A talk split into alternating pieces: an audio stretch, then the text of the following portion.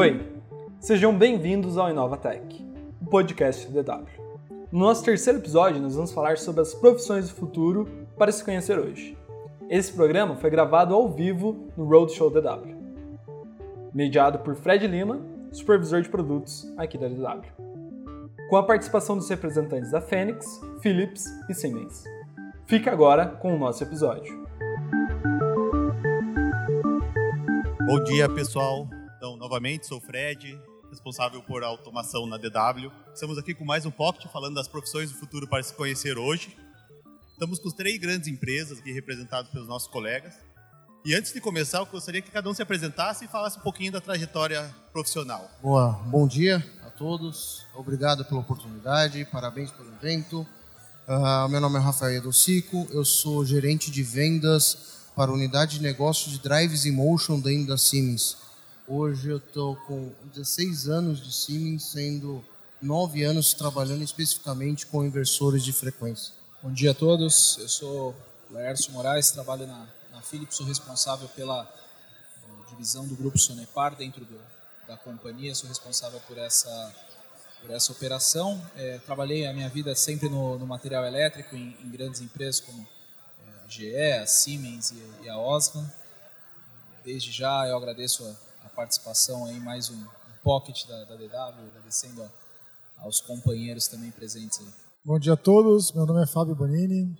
Eu agradeço imensamente a oportunidade de participar nesse Pocket Show aqui junto com você, Fred e os demais colegas. É, o evento está excelente, né? A oportunidade de a gente estar tá mostrando algumas inovações para todo esse, esse público. Eu hoje estou como gerente regional da Fênix, cuido dos três estados do Sul, Santa Catarina, Rio Grande do Sul e aqui o Paraná, onde tem o maior volume de atuação da DW e já tive oportunidades em outras empresas atuando aí há mais de 20 anos no segmento de automação. Legal. Então, para a gente começar o tema de profissões, não tem como a gente não falar das revoluções industriais. Então, se a gente fizer um resumo rápido das revoluções, a gente vai começar com a primeira revolução, falando da máquina a vapor. A segunda revolução, que já entra a eletricidade, já entra a metalurgia. Falamos da terceira revolução, que já entra a questão de tecnologia automação, e a gente está vivendo isso ainda, né? E agora já vem a quarta, cada vez mais rápida, uma, evolução, uma revolução atrás da outra. Gostaria que vocês comentassem um pouquinho, para a gente fazer uma introdução, a sua opinião sobre essa quarta revolução industrial e como que nós estamos preparados para essa revolução. Podemos conversar com você, Bonini? Bom, como você falou, Fred, a, a, a, terceira revolução ela é a automação, né? Então, provavelmente dito, onde tem os sensores, os robôs, né, os processos automatizados. O que, que é a quarta? Eu, eu, eu uma palavra para traduzir a quarta seria digitalização. Então, hoje, todos os processos são digitais. Eu, e com a digitalização, eu consigo ter modelos virtuais para fazer planejamento prévio, simulações. E com a digitalização, nós temos muitas informações para fazer análises né, mais avançadas do que fazemos sem ela. Isso a gente gera grandes bases de dados, a gente consegue fazer analytics desses dados e aplicar a famosa inteligência artificial, que é ter inteligência sobre os dados coletados. Né? Isso já está acontecendo no nosso dia a dia. Né? Nós já temos aí um Uber funcionando com a digitalização, já temos um Airbnb funcionando, utilizamos o Waze todo dia, né? que são modelos de negócio que mudaram por causa da digitalização. Isso vai acontecer com a mesma velocidade na indústria. Baseado até que o Bonini comentou, eu concordo. A terceira revolução ela já trouxe um pouco da, da automação, né? A gente já, já tinha visto isso e eu acho que o, o grande ponto agora da, da quarta é que a revolução ela passou do, do, do chão da fábrica, mas ela chegou para dentro dos escritórios, né? Então quando a gente vê que é, há uma, uma digitalização, ou seja, uma tradução do meio físico para dentro do, do meio digital, a gente vai começar é, a ter toda uma possibilidade é, de novos processos, de novos valores, de novas necessidades, não só dentro da indústria, é, mas também é, dentro do escritório, dentro do, do, do, nosso dia a dia. E é interessante que, acho que esse termo indústria 4.0, a primeira vez que eles utilizaram isso, acho que foi em 2011, lá na Hannover Messe né, por um grupo que estava estudando, do, né, meio patrocinado pelo, pelo governo alemão, é, e, e, eles já previram desde então que todo o comportamento da sociedade que iria caminhar daí para frente era para essa é, decodificação de trazer do mundo digital para dentro da nossa realidade é, essa mudança do comportamento. Então, é, a, a, visão enquanto companhia é que é, é um grande desafio e que a gente tem uma mudança muito interessante vindo pela frente aí. Só complementando, Lércio, você falou, é, é, fato, né? A indústria 4.0 surgiu em Hanover, né, em 2011, mas em paralelo estava surgindo a Industry Internet of Things no Japão e a Industrial Internet nos Estados Unidos. Só que hoje esses três conceitos eles são um só, né? E, e é um conceito global. Excelentes colocações e acho que não tem como não concordar com todas elas já expostas, né? Uh, na minha visão, né, assim, no, no que eu vejo, a, a 3.0 ela já se estabeleceu no Brasil, a gente já tem tem ainda muito para caminhar, mas uh, onde a gente já atingiu 3.0, a gente já está correndo para colocar 4.0, que é transformar dados em informações, digitalizar tudo isso, trazer o mundo industrial mais para perto do mundo de TI, ou seja, você tem internet, você ter fácil acesso aos dados da sua produção, da sua máquina, do, do que, que você está, o que está acontecendo para você ter uma melhora de produtividade, para você ter uma melhora de eficiência e assim transformar a vida uh, de todos, dando uma qualidade de vida melhor para todos. Né? Obviamente, buscando sempre aprimoramento e tudo mais. Uh, é uma coisa excelente que está acontecendo, é um grande desafio que o Lars colocou. Uh, se você parar para pensar em algumas empresas, que nem o Boninho pôs o Uber, né? eu detestava pegar táxi, Pô, ficar lá na rua esticando a mão, hoje em dia é muito simples, né? Se eu parar para pensar em locadoras que aconteceu com a vinda da Netflix, então essa digitalização, como o Lars falou, não está só na indústria, em sim de forma geral. Uh, então é uma coisa que é inevitável. Né? E temos um bom caminho pela frente ainda para percorrer, mas acho que a gente está no caminho certo na, na indústria 4.0. Uh, ah, complementando, uh, quando a gente fala em indústria 4.0, é, eu vejo muito por aí o pessoal falando, olha, eu coloquei um sensor na máquina, eu estou no 4.0. Não é isso. São muitos fatores que vão te vai, vai colocar você na indústria 4.0. Não é só você colocar um sensor, é você o que, que você faz com essa informação, o que, que você faz com esses dados. É que aí entra no mundo do, uh, da inteligência artificial que o Boninho colocou. Né? Você prosperar com isso. Exatamente. A gente fala das revoluções anteriores, a terceira é uma revolução mais operacional, né? E na quarta, uma conversão das tecnologias, onde é mais um sistema, como é que eu falo, não é tão operacional. Isso às vezes causa um pouco de estranheza ou o pessoal não está tão preparado para essa informação. A gente vê que a gente está evoluindo e cada vez mais. Mas aí quando a gente fala assim, falando um pouco da, revolu da evolução industrial, e para a gente chegar no tema profissões, a gente tem que falar da educação. A gente precisa se preparar para essa revolução desde os nossos, por exemplo, no meu caso, filho, né? É, a gente já vê alguns estudos, até o estudo da Unesco, né, que 60% do, dos estudantes do ensino médio vão se formar em profissões que ainda não existem. Então, aquela ideia que, por exemplo, meu pai tinha de ter um sonho, de ter um filho formado e seguir essa carreira até o final, hoje essa visão já está ultrapassada. Mas assim, você, qual a opinião de vocês com relação a isso? O, o Brasil está preparado para isso? As instituições do Brasil? Se não estão, o que, que é preciso ser feito? Poderia começar por você, Laércio, para esse tema? Claro. Só trazendo mais um dado aí para pimentar um pouco a discussão. É, a OCDE, a Organização da Cooperação dos Países em Desenvolvimento, ela, ela também trouxe é, nesse ano um outro relatório que mostra que, adicionalmente, 32% dos empregos devem mudar né, nos próximos 10 anos e que seis a cada dez indivíduos no Brasil da idade adulta não têm é, as características que eles colocam num ranking como principais habilidades para o futuro. Então isso me leva a crer que está totalmente ligado ao modelo de educação que a gente tem, né? E, e me parece que o, o, conceito tradicional que tinha era muito baseado no conhecimento, ou seja, eu preciso escolher uma carreira, eu preciso me especializar nessa carreira e ao longo da vida eu vou ser especialista nesse caminho.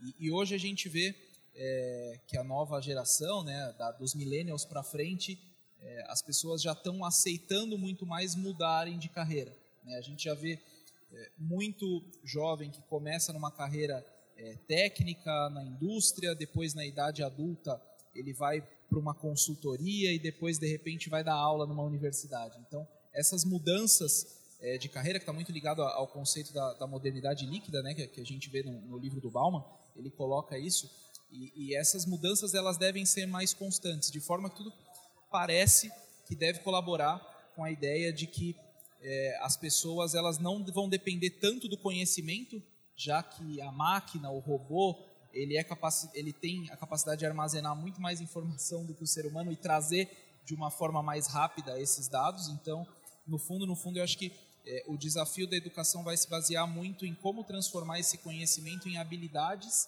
e várias habilidades, um grupo é, de habilidades, né? e não somente numa caixa fechada é, de um bloco acadêmico que a gente tem da velha, do velho modelo de, de educação. E aí, claro, é, fóruns como esse, ensinos à distância, é, workshops, treinamentos, eles ganham uma participação é, extremamente fundamental nessa parte de disseminar conhecimento em pequenos blocos, assim que vão compondo junto com as experiências e, e os conhecimentos de cada um, de cada indivíduo, vão levar um caminho aí para uma construção de diversas habilidades aí, talvez nos preparar para o futuro.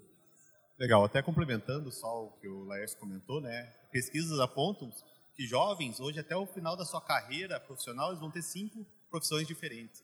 Então a atualização precisa ser muito rápida, né? Ontem até nós estávamos batendo um papo, né? Que hoje a faculdade, para você fazer cinco anos, mais uma pós, uma especialização, talvez esse método já não seja tão efetivo para essa nova mudança, né? Mas em cima do ensino, Rafael, Poderia complementar mais um pouco para a gente? Uh, eu, eu, vejo o seguinte, uh, a gente tem uma responsabilidade, nós, como indústria de tecnologia, nós temos uma responsabilidade muito grande em nos aproximarmos de, de instituições de ensino, né, é, faculdades, para levar o que a gente tem de melhor para que essas pessoas saiam o mais preparado possível para o mercado. E concordo que hoje você, ah, a exigência, quando você vai buscar alguém no mercado, é pelas habilidades. Então, às vezes, a pressão de você acabou o colegial, você acabou o ensino fundamental, o que, que você vai fazer? O que, que você quer ser? Né? O que, que você quer ser quando você crescer? Você, ah, você vai ser um monte de coisa. Né? Você vai ser designer. E são profissões novas que estão vindo que talvez não exijam tanto essa formação tão, ah, tão formal, né? É, existe um outro ponto também que eu gostaria de colocar, que é um, um, um certo risco dessa não formação formal, que é a, a falta de conectividade entre pessoas, né, de, de criatividade. Uh, então é uma coisa que a gente tem que tomar um certo cuidado. Mas eu acho que assim a gente vai se adaptando. Acho que é, é, é tudo muito rápido acontecendo. Ah, as gerações mais novas elas estão vindo empurrando os mais experientes com, com tantas habilidades nesse mundo virtual e que acaba a gente com mais, com mais tempo no mercado tendo que acompanhar essa, essa, essa galera mais nova. De a minha filha tem três anos, já sabe abrir e fechar um iPad e, e eu, eu com três anos, imagina que eu não sabia fazer nada disso. Óbvio. Então, o, o conteúdo de informação é muito mais rápido e mais fácil. Que forma que dá uma formação muito mais rápida para essa galera. Né? Obviamente, a gente tem uma, uma diversidade muito grande no Brasil. Uh, eu acho que o ensino formal ainda temos que melhorar muito. E repetindo, cabe nós, como empresas de tecnologia de ponta, levar isso para dentro das escolas. Bom, o, se a gente for o, olhar um pouquinho para trás, o celular, smartphone que todos nós temos hoje, ele é de 2007. Fazem dois, 12 anos que foi lançado o smartphone. E isso fez com que a informação ela fosse muito democrática. Todo mundo tem acesso a ela e cada vez de forma mais rápida. A informação, existe estudos dizendo que hoje ela dobra a cada 10 anos, mas que em 2025 vai estar dobrando a cada 5 anos, e que em 2030 a cada 2 anos. Então não vai ter mais espaço para fazer uma faculdade de cinco anos, como você falou, Fred, depois uma pós-graduação, quando acabar essa formação tradicional, já vai ter mudado o conhecimento. Tá? É, então, as habilidades que estão, que estão se buscando hoje né, é, são habilidades muito mais comportamentais do que conhecimento técnico propriamente dito. E o conhecimento técnico, como né, o Edocico comentou, ele vai, a, a, vai estar muito ligado à empresa, à universidade e àquela tecnologia que está sendo desenvolvida no momento. Tá? E esse conhecimento, ele não vai ser alguém que vai deter todo o conhecimento. Né? Olhando para trás também, quando a gente fazia a escola, tu tirava uma nota 9, 8 e um 5, tu tinha que estudar aqueles 5 para ele se tornar 8. Hoje mudou. Hoje tu tira uma nota 8, 9 e um 5, qual a nota que tu tirou 9? É isso que tu é bom? É isso que tu vai te dedicar. Como a informação está dobrando a cada 10 anos, vai dobrar a cada 5, a gente não tem como saber tudo. Só que eu tenho que saber alguma coisa, essa é uma coisa tem que ser especialista, tem que me aprofundar.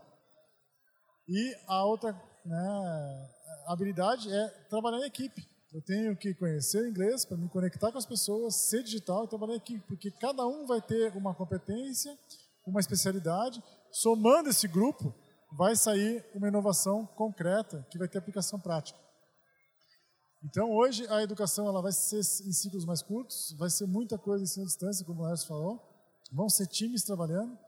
E o que, que nós temos que mudar é criar centros, tá? Universidade, empresas e formação juntos, tá?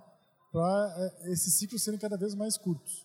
Tá? Nós já temos isso no Brasil. Tá? O Brasil ele tem uma diversidade muito grande, tem muita coisa ruim, tem muita coisa média, tem muita coisa boa. Tá?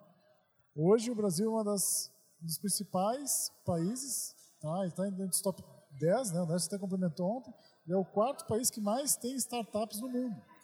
E essas startups são geradas desse, dessa formação: ensino, pessoas e empresa conectadas num hub, numa universidade, num hub privado, etc.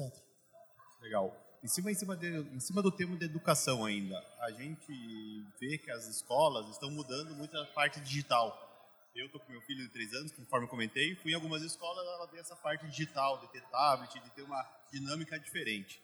E até ontem a gente recebeu uma pergunta através do aplicativo, mas perguntando que lá no Vale do Silício, os filhos de empresários que investem lá têm uma visão diferente, querem voltar àquele ensino, vamos dizer, raiz, de quadro, de giz, porque o que eles alegam é que a, o tablet não gera emoção. Quando não gera emoção, ele não gera a vontade de aprender a parte básica visão de vocês, qual o método que a gente deve seguir ou qual método que você acha que seria mais interessante se tem uma visão concreta com relação a esse, esse assunto que eu comentei?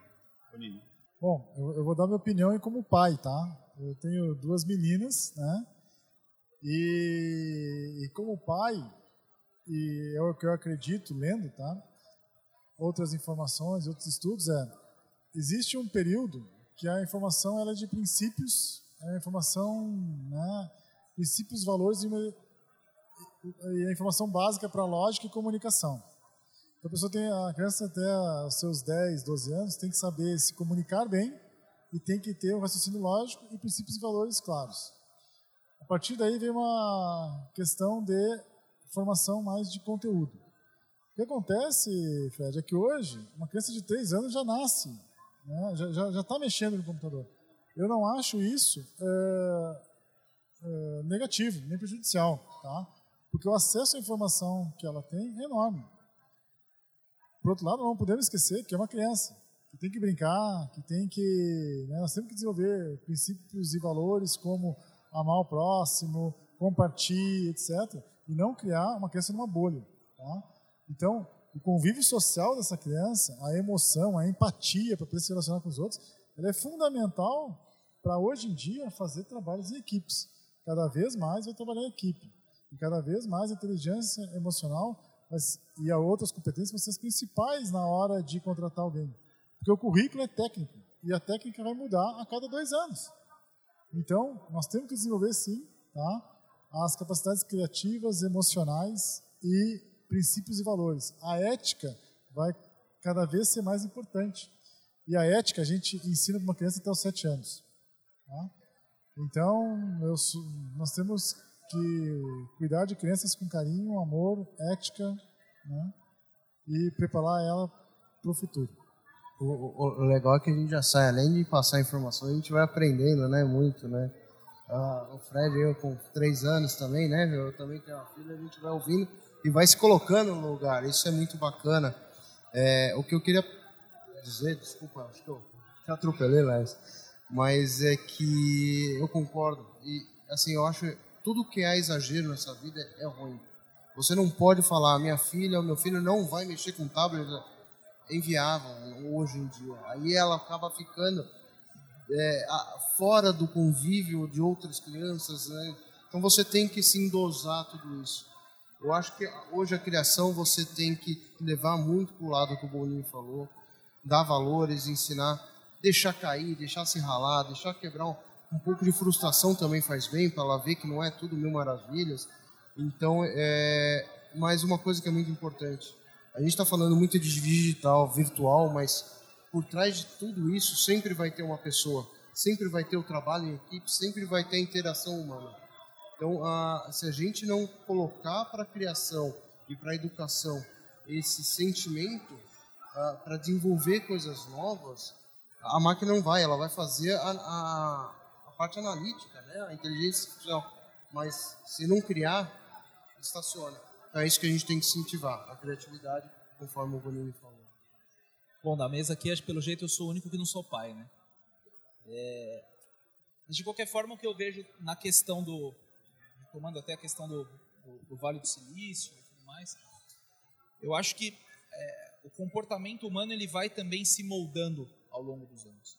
Então, se no passado é, o GIS, é, o ensino mais old school, vamos dizer assim, é, ajudava e contribuía a criança a, nesse processo de interação com o próximo, é, de adquirir valores, de colocar a parte mais básica, é, se isso contribuiu, não tem por que a gente abandonar né, totalmente esses, esses conceitos. Mas é claro que depois de uma certa, de uma certa idade, é, o volume de informação que ela vai ser exposta é imensamente maior. Até o que o Boninho comentou, é, dobra, triplica, é tudo muito rápido. Então, talvez em algum momento a gente tenha que entender também que a, o ser humano, o caminho dele durante é, a vida vai ser permeado de diferentes métodos. Então, talvez para a infância um vai servir, para a adolescência outro não vai servir. Talvez o que achava que para a juventude serviria quando era é, parte da infância, quando ele chegar nessa fase da juventude já vai ter mudado. Então eu acho que é, o método ele se torna um detalhe é, frente ao resultado que ele pode trazer. Né? Então se a gente encontrar o método que funcione, acho que esse que vai ser o ideal. Né? Se ele permitir cada vez mais que as pessoas possam exercer esse lado de e como o Rafa comentou também, é, gente gosta de gente, né? Esse é o ponto que difere a gente do, do da máquina, do robô e tudo mais. Então, é, os métodos que, que, que caminharem para esse lado, de estimular é, o lado criativo, de estimular o lado de interação e dessa, e dessa parte é, mais relacional, eu acho que ele vai, ele vai ser aderente a, a um pouco do futuro. Tem, tem, algumas, tem três pontos tá, que a máquina nunca vai substituir o ser humano criatividade, a empatia e a sensibilidade. Tá?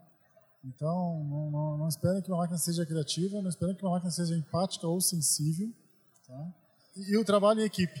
Tá? É, quer dizer, a empatia promove isso, mas a, a cooperação. Tá? E, a, e a inteligência artificial, ela existe, ela vai continuar existindo, mas ela nunca vai ser uma inteligência criativa. Ela nunca vai conseguir analisar e propor algo novo. A, a máquina sempre vai ter uma inteligência artificial baseada em históricos e padrões. Ela pode até alterar o padrão, mas ela nunca vai criar algo novo. Inteligência, inteligência criativa, criatividade e empatia e, e emoção, a máquina nunca vai ter. E nós temos que ensinar as crianças e os jovens essas habilidades e serem curiosos, porque tem que correr atrás da, do conhecimento, que tem muito conhecimento. Legal. É, até complementando o que o Laércio comentou ali, é, a gente vai deixar a máquina fazer o que é da máquina, né? E o ser humano fazer o que é do ser humano. Hoje o ser humano faz muitos trabalhos repetitivos que a máquina substitui. E o ser humano não foi feito para fazer um trabalho repetitivo. Deixa a máquina fazer e vamos usar o que a gente tem de melhor, que são os três pontos que o Bonini comentou. E exatamente em cima desse ponto que a gente está comentando, várias profissões vão deixar de existir. É, existem também pesquisas que falam que 5 milhões de pessoas até 2030 vão perder seu emprego ou vão se renovar se buscar esse conhecimento, né? Operadores, é, zeladores, atendimentos de caixa, check-in no aeroporto, essas profissões tendem a sair. Nós, eu, quando eu vou fazer, pegar um voo, eu já não, tento não ir mais no check-in, faço tudo em casa, aplicativo, despacho minha mala. Então, são profissões que vão acabar mudando e se atualizando.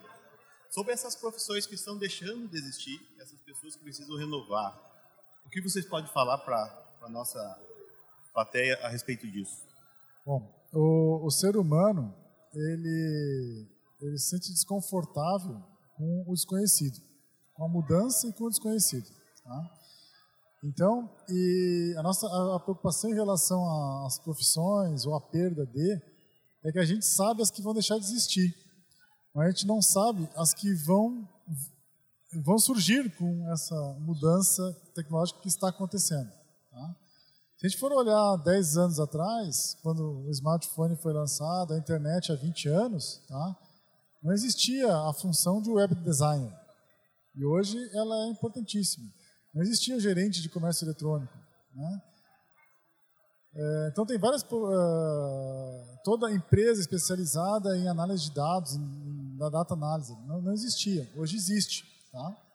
O futuro e não estamos falando só de profissões básicas, tá? não estamos falando só do operador repetitivo, tá? ou do cobrador de ônibus, que lá em Porto Alegre ainda existe, e outras cidades já não existem mais. E no futuro não vai existir talvez nenhum motorista. Né? Mas uma até profissões nobres, como um radiologista, por exemplo, que lauda um exame para a gente faz um diagnóstico. Tá? Hoje, uma ressonância, uma tomografia gera imagens digitais. Elas vão comparar esse resultado do teu exame com alguns padrões, que é o que o radiologista estudou a vida inteira.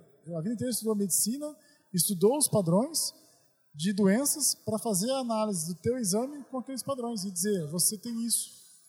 E esse isso quem vai dizer é a máquina. Hoje, Philips e Siemens desenvolvem tomógrafos e ressonâncias que já estão usando essa inteligência comparativa o radiologista vai deixar de existir. Então, tem profissões novas que também vão. Isso preocupa? Sim. Mas outras vão surgir. Tá? Uma Amazon, que é um gigante no comércio eletrônico, tem pontos de venda que não tem atendentes. É verdade. Mas se você for no headquarter da Amazon, tem um mundo de gente trabalhando em horários alternativos, criando, desenvolvendo, fazendo marketing, desenvolvendo aplicativos novos, inovando tá? para que essas lojas funcionem. Então, uh, vai mudar, assim como mudou no passado, né? em várias outras eras que nós já conversamos, né? 1.0, 2.0, vai continuar mudando. E nós temos que focar naquelas competências que nós falamos no bloco anterior. É, no caso das mudanças, acho que é claro, né, que para todos, acho que eles vão compartilhar da, da mesma opinião de que é, as mudanças, sim, elas elas vão acontecer. Algumas profissões eh, já estão bastante em risco. Né? Quando a gente olha, por exemplo, o departamento de RH das empresas, parte de recrutamento e seleção, antigamente eram pessoas e pessoas destinadas a, a essa tarefa e hoje a gente tem é, um site online que faz isso com uma centena de filtros, é, com uma pesquisa orgânica extremamente orientada e prática para trazer resultados de perfis, é, de profissionais e, e, claro, os departamentos pessoais das empresas eles devem sofrer algumas alterações também. Por exemplo, a parte de restaurantes, né? É, estudos mostram que as pessoas cada vez é, deixam de comer fora pela facilidade que tem de pedir comida por, por, por aplicativos. Isso vai levar também a uma mudança nos é, próprios restaurantes e, e, e levá-los a refletir se é interessante ou não manter a porta aberta, levando em conta que eles podem ter uma cozinha e um grupo de delivery para fazer entregas, talvez em algumas localidades deixe inclusive de existir restaurantes, garçons e etc. É, e aí é óbvio que com e, e, o grupo de delivery terceirizado, né? Terceirizado através também, de aplicativo. Né? Então, terceirizado também através de, de aplicativos, né? Então é, é, é uma série de, de novas possibilidades. Algumas profissões parecem que estão claramente já mais é, surgindo e uma delas é, é, é engraçado, né? A questão do influencer, né? Por exemplo, que hoje tem muito. O que nada mais é o influencer? É alguém que testa as coisas ou que se propõe a, a levar um método de vida e, e mostrar para as pessoas, porque é aquilo que a gente estava comentando, né? As pessoas elas são baseadas em opiniões, em experiências, em algumas características intangíveis é, e por isso elas usam a experiência de outras para poder tomar algumas decisões. Eu acho que todas essas profissões e todas essas pessoas é, que eventualmente sejam substituídas aí por é, robôs para as funções mais operacionais e tal, elas devem naturalmente, até por uma própria pulsão do ser humano, talvez de, de colocar a visão de mundo dele, de colocar a necessidade dele de, é, de, de, de, se readequar, ele deve ir para um lado é, mais dependente da, da relação humana. É, claramente, as profissões devem ter uma, uma dependência muito grande do networking. Então, as profissões cada vez mais que é, buscam troca de experiências, é, áreas comerciais, né? a gente fala o vendedor, né? qual que é o papel do vendedor a partir de então se tem o comércio eletrônico? O que o comércio eletrônico nunca vai poder é dar o apoio pessoal, né? o atendimento, a consultoria, a, a transmissão da, da visão da empresa para dentro do, do, do teu cliente. Então eu acho que todas essas é, mudanças elas, elas devem acontecer sim, mas muito ligadas a é, as características humanas, como o Borini comentou, são aquelas três lá. Eu, eu, eu, ia puxar justamente esse comentário, né? Vou falar, que vendas vai fazer, né? Vendas sendo... Pô, hoje em dia você vê startups sendo criadas a rodo, você vê apps para você de compra, é, você entra para comprar você pesquisou um item um dia, no dia seguinte todas as mídias sociais estão indicando qualquer coisa parecida. Ah, você entra no site, olha, se você comprou isso, você talvez queira comprar isso. Então é muito mais fácil. Qual que é o papel do vendedor? Exatamente, aquele suporte, aquela... Ah, ah, o, o, ser humano precisa desse contato, né? Ainda mais nós latinos, é, é mais é, é enfático ainda isso. E aí eu começo a pensar, que, que, qual é a profissão que vai acabar e qual que é? Perfeito que o Boninho falou. O que vai acabar talvez a gente tenha noção. Mas o que vai vir por, tá por vir a gente não sabe.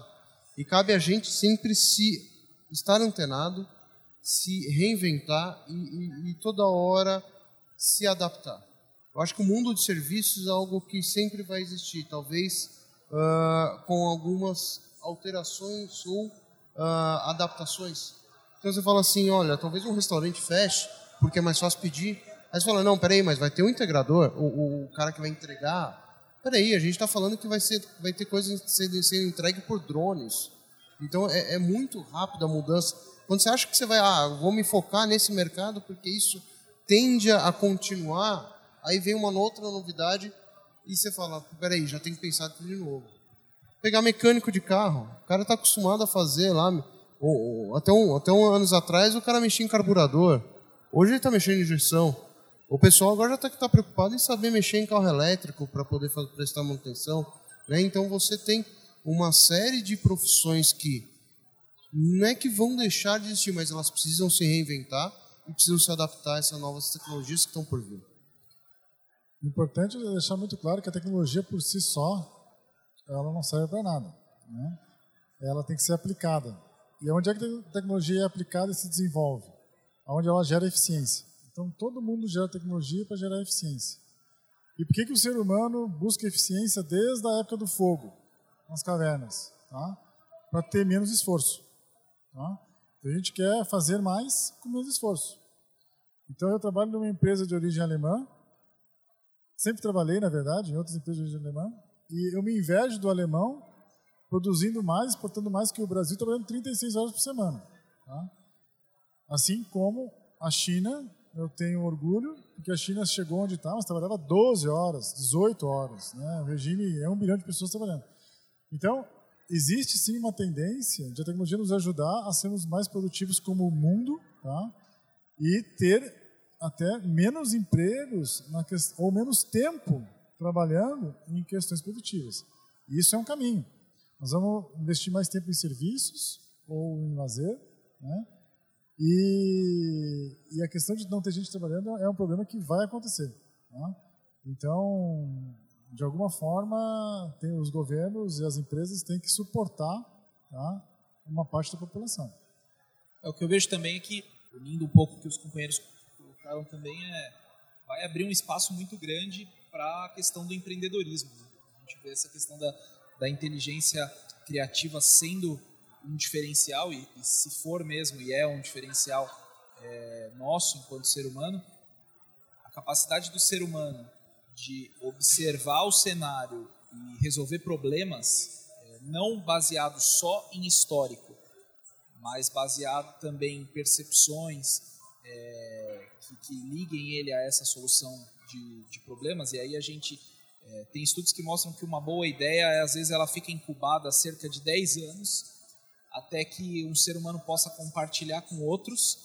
E, e aí baseado nesse compartilhamento, encontrar uma, uma terceira solução viável.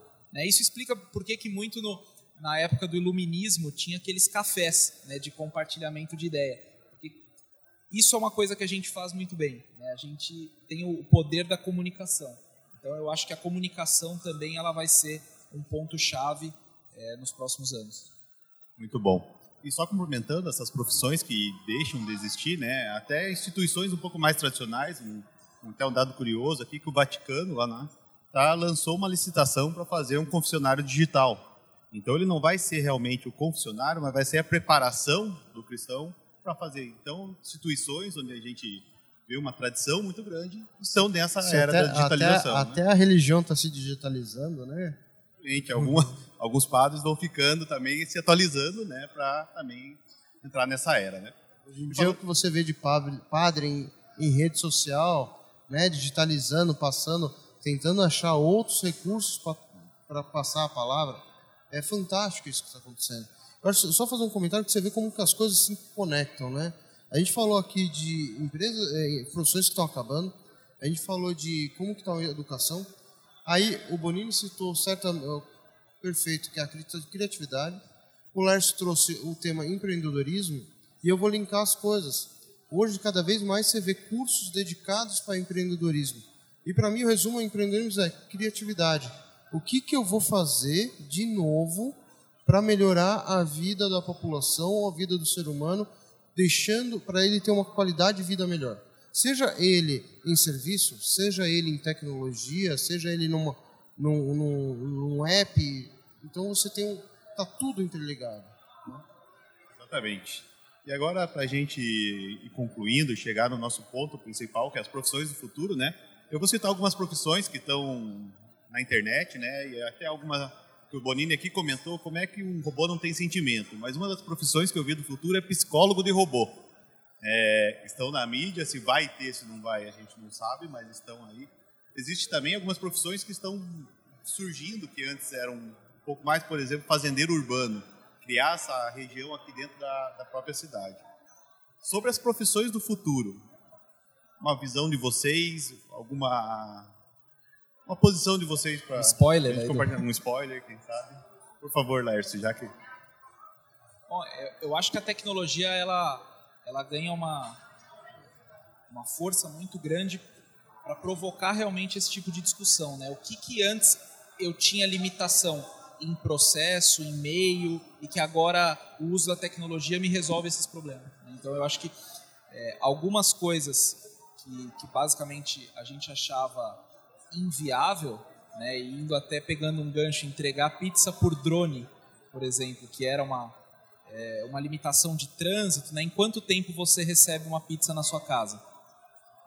20, 30, 40 minutos. Com o drone, certamente vai resolver eh, muito rápido, né? Vai, vai resolver.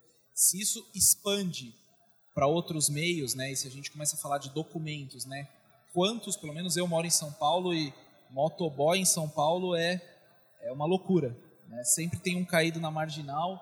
É, é, é um, é um problema urbano aí para a gente tentar resolver. É claro, se a gente encontra um meio seguro e nós já temos de envio de documentos, a quantidade de motoqueiros que vão sair do, de circulação é muito grande. Né? E, e hoje, com, com, tanta tecnologia, a gente tem vários meios de fazer criptografia de dados e fazer essa, essa tradução de informação. E, e eu acho que aquele velho modelo lá de carimbo, reconhecimento em cartório, todas é, essas burocracias, elas estão com tempo marcado aí para é, morrer, né? É, tem certas coisas que a gente só que a gente está aqui no Brasil só tem no Brasil, né? Que é toda essa burocracia que você falou, mas com certeza outra coisa, motoboy, todas essas entregas fáceis de você ou se você desburocratizar um monte de coisa de documentos, tem uma certamente. Então a gente a, gente acabou já em outro no, no, no outro tópico a gente falou de profissões que vão acabar, mas já puxando é, o tema profissão futuro, né? Que é, que eu mencionei, um mecânico que vai ter que se adaptar para fazer um. Mas uma coisa, por exemplo, você pensar, o que, que a gente falou lá no começo, o que, que é a indústria 4.0? Nada mais é do que você transformar dados em informação. É digitalizar tudo que você puder. Então, uma das profissões que eu vejo que está muito em, em, alta é, é o analista de dados, é, ou o Big Data. Né? O que, que, como que você consegue é, transformar tudo isso de dados em informação. É uma outra profissão que está vindo surgindo, né? É, a, a, parte de, de BI, né, que está sendo colocada muito, o número de dashboards, porque a informação é tão grande que esquematizar tudo isso para tomada de decisão muitas vezes se torna um desafio. Né? Hoje eu tenho um estagiário, né, que a função dele é fazer inteligência de mercado. É, é, é, é coletar dados, colocar num, num sistema para que de forma fácil, que nem a gente falou, é, traga o, o que o Bonini falou, faça mais com menos de forma rápida para a gente gastar menos, ter um, o menos esforço possível. Né? Então, é, é, são coisas que vão aparecendo, que a gente vai ter que se reinventar. Uh, e que a indústria 4.0, que nem o Boninho falou daqui a cinco anos, daí em 2030 ela já vai que que evolução que a gente que, que vamos estar, né? Uh, se cada hora é, é, muito mais rápido. Mas é, a gente, ao longo dos tópicos, a gente veio tratando. Eu vejo que, principalmente nós que já estamos no mercado, a, a, temos que aprender bastante com esse mundo virtual. Uh, hoje a gente vê startups sendo criadas para facilitar a nossa vida, cada ideia boa, são ideias excelentes que vêm surgindo e aí você se depara com uma profissão que você nem sabia que existia. Como você falou, antes eu era um engenheiro de aplicação, hoje eu sou engenheiro de app, desenvolvimento de app, amanhã eu estou fazendo outra coisa. É, é muito, muito diverso. É, é, uma, é uma, uma mudança muito forte e rápida. É, eu acho que também não dá para enquadrar o modelo profissão como uma uma coisa para a vida toda, né? Que é um pouco do que a gente comentou no, no, começo. Bem provavelmente nos próximos anos a gente não vai colocar dentro de uma caixa né? e falar, ó, você é engenheiro, você é um gerente comercial. E aí acho que a coisa ela passa muito mais por estou como, né? Estou hoje como gerente, amanhã é, você vai permeando diferentes áreas aí, mas sempre com foco nessa questão, né? É, resolver problemas, né? Acho que é um pouco disso. Até, até porque vai ter a tendência de empreendedorismo, você comentou, cada vez as empresas menores, cada vez núcleos né, menores sendo mais ágeis. Então, hora você vai vender, hora você vai produzir, hora você vai entregar. Hora você é cliente, hora você, hora você é concorrente, hora é fornecedor. Olhando tecnologia, que é o fórum de tecnologia, né, é, eu acho que, e de inovação industrial, né, é, as profissões para onde eu vou ter que programar. Quer dizer, eu ser criativo para é, programar ou determinar o que equipamentos tem que fazer. Isso vai crescer. Esses equipamentos podem ser equipamentos automatizados de uma indústria ou pode ser um simples smartphone através de uma programação de um app. Tá? Então já está um boom acontecendo de busca de, de desenvolvedores e programações de diversas linguagens. Então, facilitar a linguagem para cada vez ser mais intuitivo e pessoas programando isso já é mundo afora e Brasil inclusive. Né? Por outro lado, análise de dados, cada vez vão ter, como tudo vai ser digitalizado, cada vez vai ter mais dados para serem analisados, mais dados para serem armazenados, né? Então tenho que cuidar dos dados, segurança cibernética e tratar os dados. Né? Então isso é a tendência, né? E vai diminuir alguma coisa mais tradicional olhando o nosso mundo aqui é, de indústria. Como você falou psicólogo, tá? todas as profissões ligadas ao ser humano vão aumentar. É óbvio que vai ter demanda para mais psicólogos, assim como já tem psicólogo de cachorro, tá? Por quê? Porque as pessoas vão durar mais, as pessoas vão ter mais tempo ocioso, tá? E, consequentemente, né, vão discutir mais. Né? Toda a parte de serviços, serviços a idosos, serviços médicos, serviços de lazer, isso tudo tende a aumentar. É, tem uma questão muito das, das, cidades, as cidades elas vão mudar, tá? a sua parte de mobilidade urbana está mudando e vai mudar cada vez mais, a gestão disso, né? e tudo ligado a, a tempo, né? para reduzir tempo de transporte, reduzir tempo de entrega. Né? Então tem muita coisa nova que vai surgir. Né?